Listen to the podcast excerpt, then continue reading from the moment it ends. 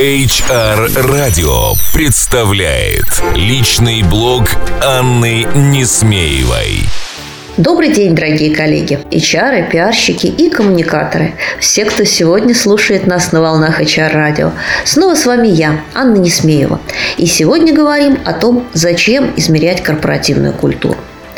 В начале мая я получила очень любопытное письмо от одного из наших потенциальных клиентов, который предлагал нам поучаствовать в формировании корпоративной культуры э, молодой растущей компании. Э, когда же я, э, в свою очередь, стала задавать вопросы для того, чтобы подготовить коммерческое предложение, для того, чтобы действительно реально помочь людям, выяснилось, что никаких измерений и изучений корпоративной культуры в компании не проводилось. Э, никаких постоянных коммуникаций на эту тему не велось, а сами миссию ценности э, руководители компании предлагают э, выработать на неком семинаре для руководителей и затем с помощью консультантов транслировать, коммуницировать на остальных сотрудников.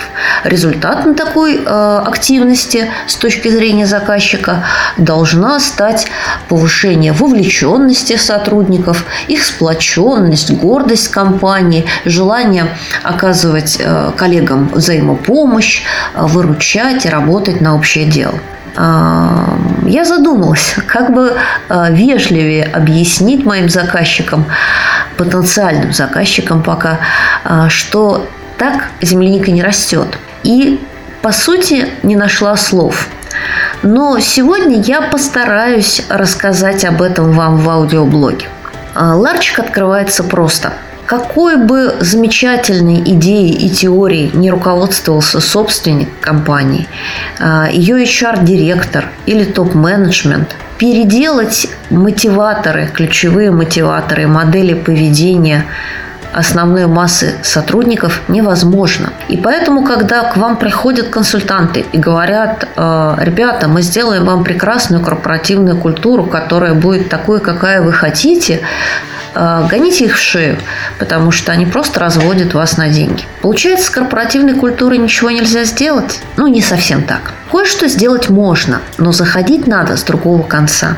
И давайте смотреть на это как на вопрос бизнеса. Давайте смотреть на то, что вам нужно. Вам нужно, чтобы именно вот эти ценности были записаны в вашем корпоративном своде, или чтобы люди на практике э, показывали примеры взаимовыручки, вовлеченности, гордости за компанию. Если второе, то схема ваших действий должна быть обратная. Не вы должны придумать ценности, рассказать их сотрудникам, а дальше навязывать их, а вы должны спросить сотрудников – какие же ценности для них являются значимыми. И после этого с опорой вот на эти самые ключевые мотиваторы выстраивайте вашу коммуникацию, выстраивайте вашу HR-политику, опираясь на значимые а, ценностные модели и показывайте, как следуя им, а, они действительно могут гордиться своей компанией и почему они действительно будут оказывать взаимную помощь и работать на общее благо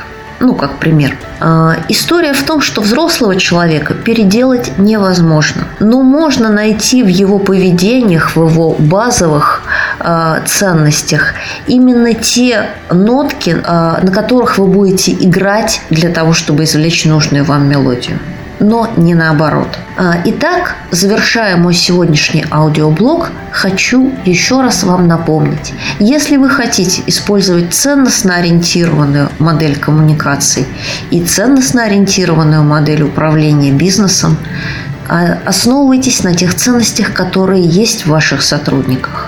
Ну и, конечно, на входе не забывайте отбирать людей по ценностям, чтобы вам потом не приходилось их перевоспитывать.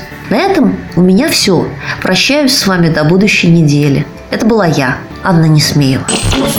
HR Радио представляет личный блог Анны Несмеевой. Простые и практические решения для внутренних коммуникаций с Анной Несмеевой. Слушай в эфире HR Радио каждые 4 часа блоги профессионалов, тренды, кейсы, рекомендации.